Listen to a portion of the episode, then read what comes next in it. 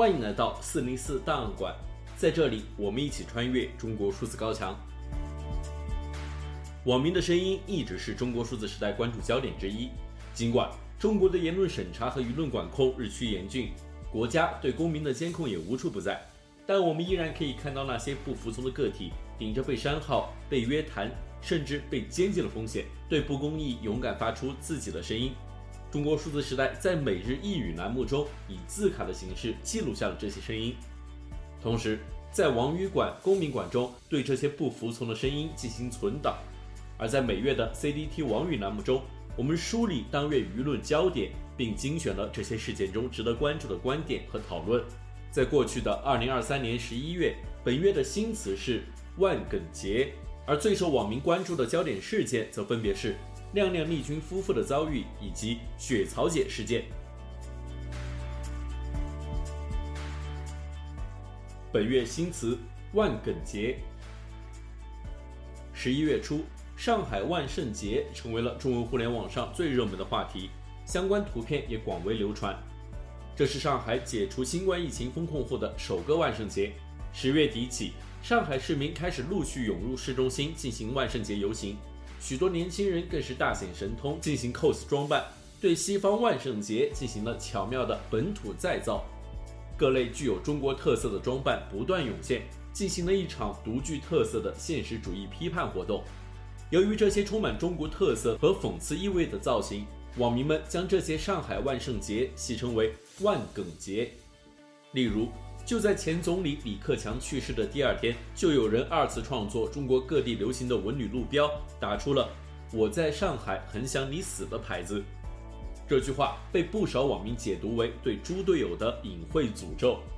旁边还有一位女孩颇为配合地将自己 cos 成了祭奠花圈，最终两人被警察拦下，没收道具并被训诫。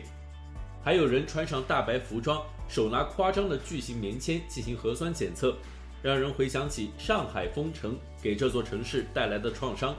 有人戴上李佳琦的面具，并在衣服上写下他在直播带货时的翻车名句“哪里贵了”，讽刺这起掉粉百万的失言风波。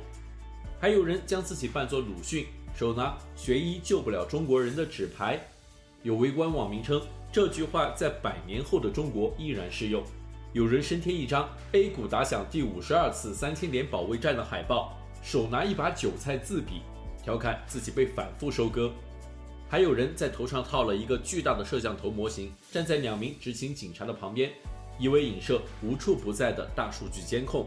另有人装扮成《霸王别姬》里的陈蝶衣，表现其遭到文革批斗的电影场景，胸前还挂着“打倒陈蝶衣”的牌子，政治讽刺意味不言而喻。更有人以近乎直球冲塔的方式扮演小熊维尼，或者在身上贴满了 A4 白纸，以踩线方式嘲弄当局，玩出了政治反抗的新花样、新高度。而就在警方开始以人墙推进方式进行清场时，一位 cos 成蝙蝠侠的男子走在前方，借助众人做背景，成就了一段富有魔幻感、历史感的现代歌坛画面。正因为上海年轻人将万圣节玩到如此的花样百出，以往那类不过洋节、崇洋媚外的指责其实已不再奏效。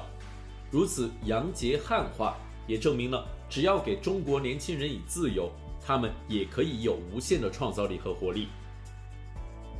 微博大 V 呆若木一则称，在这时候，许多人会比以往更深刻地意识到。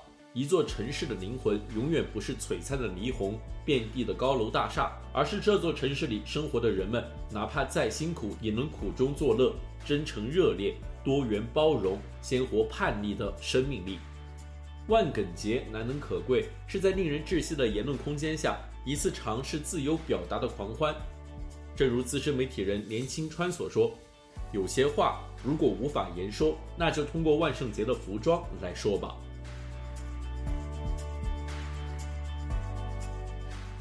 网语焦点，在十一月最受中国网民关注的焦点事件，分别是亮亮丽君夫妇的遭遇以及雪草姐动用关系献血事件。首先，我们来关注亮亮丽君夫妇遭遇事件中值得关注的观点以及讨论。二零二三年十一月十五日，此前遭遇购买烂尾楼而走上维权道路的亮亮丽君夫妇发布了一系列视频，称他们前往融创城维权时遭遇殴打，手机、车钥匙等被抢走。这些视频在网络上引发热议。随后，他们更是发布一系列视频，暗示自己被捂嘴，无法公开发声。十一月二十二日，他们通过视频宣布将离开郑州，返回老家。然而，十一月二十八日，他们的故事迎来了出乎意料的戏剧性反转。在一段微博视频中，他们突然宣布将在郑州创业，从维权受害者变成了城市形象大使。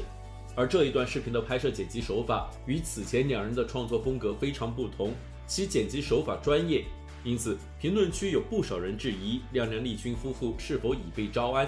更有网友调侃：“丽君笑起来有种软肋被郑州拿捏的美。”而对于他们的遭遇，微信公众号作者何光发布文章这样评论：“以往的美好，他们眼中的光，随着房子的烂尾，在旷日持久的维权和遥不可知的未来里，几乎已经消失殆尽。他们还不算最不幸的，因为当初无意中的记录和偶然的走红，至少还有人知道他们的故事，关心他们的命运。”还有多少因为房子烂尾，在角落里默默哭泣、维权无望的亮亮丽君呢？他们是不是连讲述故事的机会都没有？他们是不是只能接受房子烂尾、一辈子积蓄打水漂、余生只能拼命还债的残酷命运？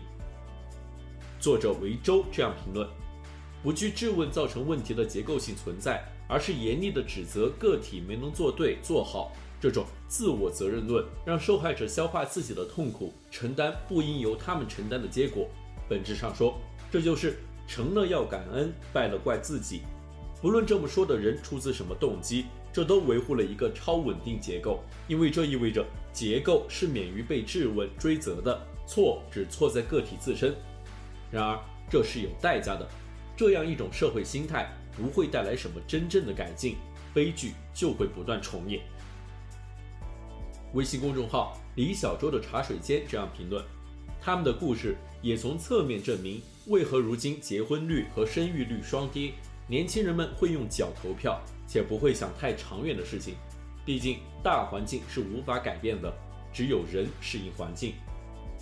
如果一件事让未来可预期的时间里风险骤增，投入回报比也不划算，那最理性的做法就是不去碰这件事。作者张三丰评论说：“他们或许还没明白，真正成为市民，不仅仅是要在城市有一套房站稳脚跟，也不仅仅是把户口迁过来，让小孩上学更方便，而是要勇敢表达。真正的表达，不仅是讨要自己的两万元，而是要注意到城市中有很多像自己一样处在不公状态的人，不仅是为自己发声，也要为他人发声。这时候就是在创造公共价值。”网友大民国零零零一评论说：“亮亮丽君夫妻就是所有中国年轻人的缩影。结婚了吗？结了。买房了吗？买了。生娃了吗？生了。努力工作了吗？努力了。两个人任劳任怨的生活，他俩做错了什么？是做错了上面这些吗？今日中国所有的矛盾，总有一天会集中爆发出来。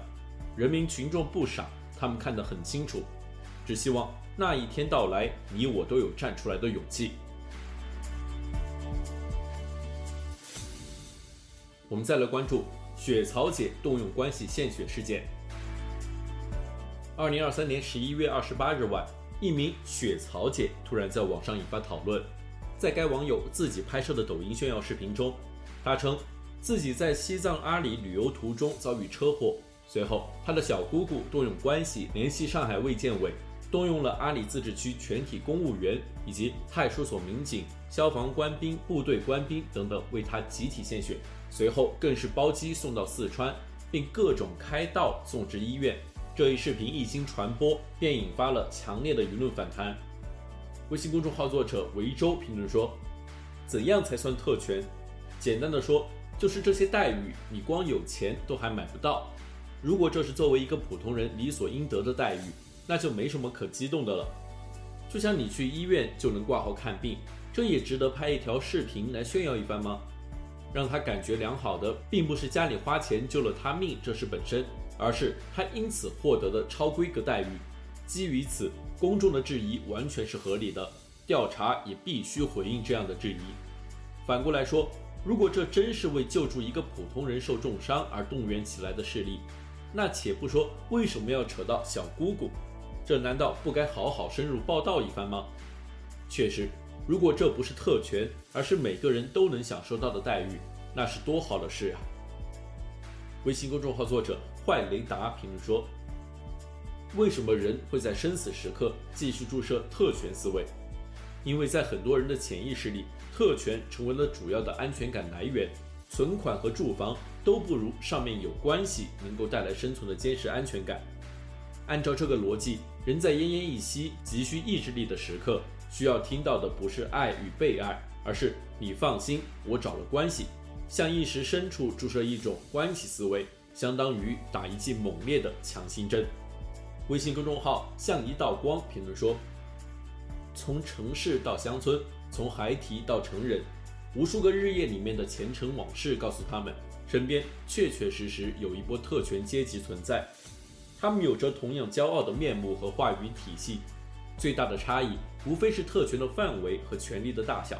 而这种特权的珍贵之处在于。”大部分以权谋私的标的物，甚至无法用金钱在市场上流通。他们太知道自己进医院求医生是什么状态，所以在面对一场声势浩大、过于丝滑的医疗场景时，经验主义只会让他们更加笃信，这是一起事在人为的巧夺天工。以上就是二零二三年十一月的 CDT 网语全部内容。这些作品版权归原作者所有。中国数字时代仅对原作进行存档，以对抗中国的网络审查。中国数字时代 CDT 致力于记录和传播中文互联网上被审查的信息，以及人民与审查对抗的努力。欢迎大家通过电报 TinyGround 平台项目投稿，为记录和对抗中国网络审查做出你的贡献。投稿地址请见本期播客的文字简介。阅读更多内容，请访问我们的网站。cdt dot media